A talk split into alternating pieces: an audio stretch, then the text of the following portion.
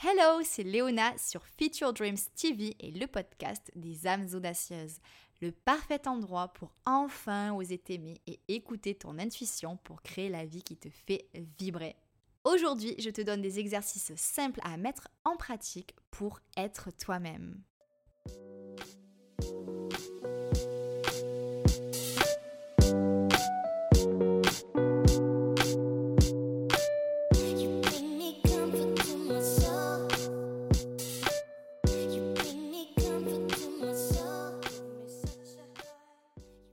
Mes coachings de vie, quasiment toutes mes clientes m'expliquent qu'elles se sentent totalement prisonnières du regard des autres et me demandent comment faire pour être moi-même.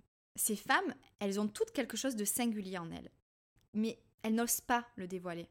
Elles vivent, elles pensent, elles agissent pour les autres, pour être en accord avec ce que veut la société, leurs conjoints, leurs parents, leurs amis, et du coup elles finissent par s'oublier. Est-ce que tu vois de quoi je veux parler? Ça part en fait d'un bon sentiment à la base, et d'ailleurs c'est toujours par rapport à un bon sentiment, pour faire plaisir aux autres.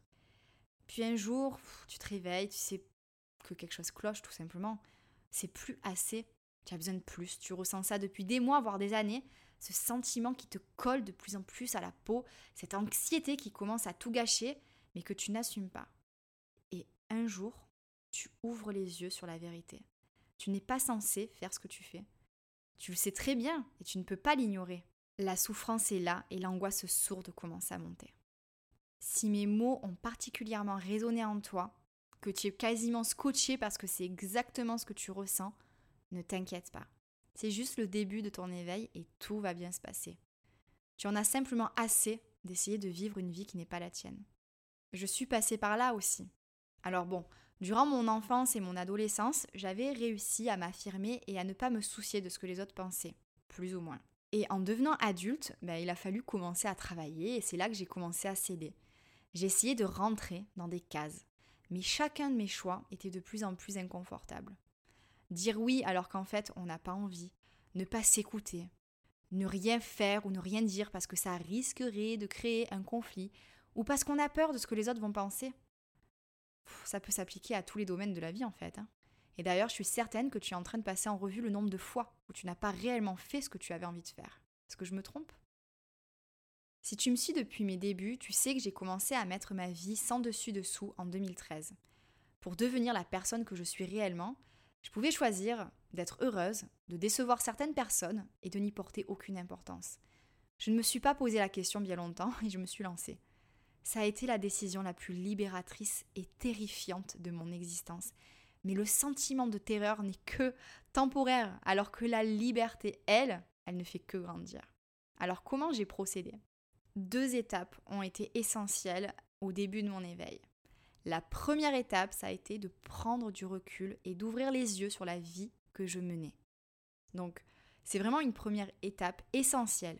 Il faut que tu fasses le point. Il ne faut pas que tu aies peur de regarder la vérité en face et de te dire si oui ou non la vie que tu mènes en ce moment te convient.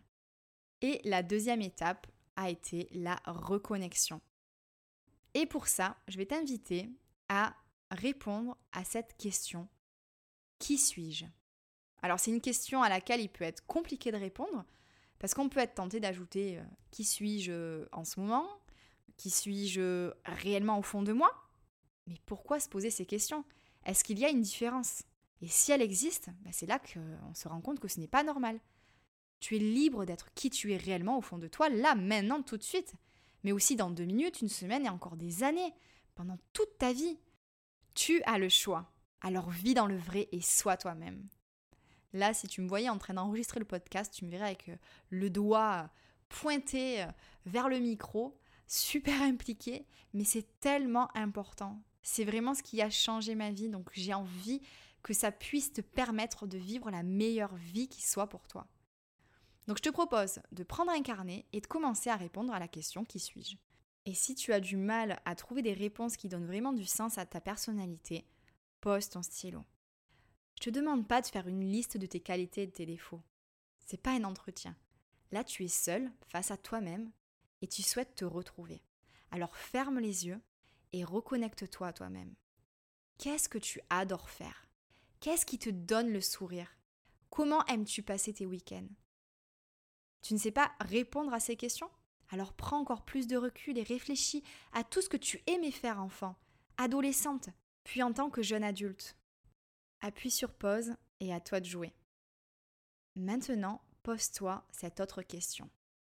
S'il n'y avait aucune limite, comment est-ce que je me comporterais au quotidien Et s'il y a un décalage immense entre tes réponses et la réalité, fixe-toi des petits challenges et sois toi-même un peu plus chaque jour.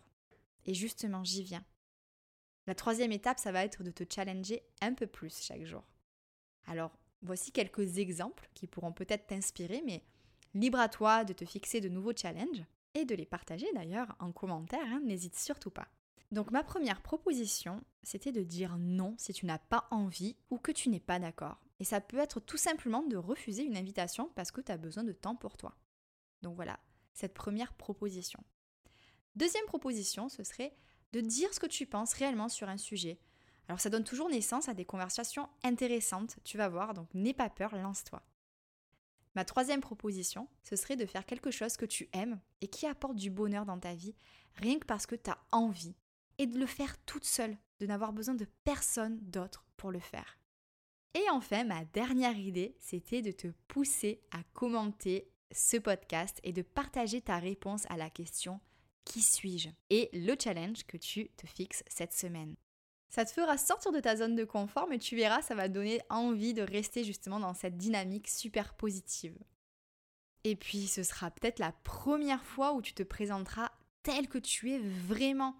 Un premier acte de courage qui te permettra de te sentir lancé vers la reconquête de toi-même.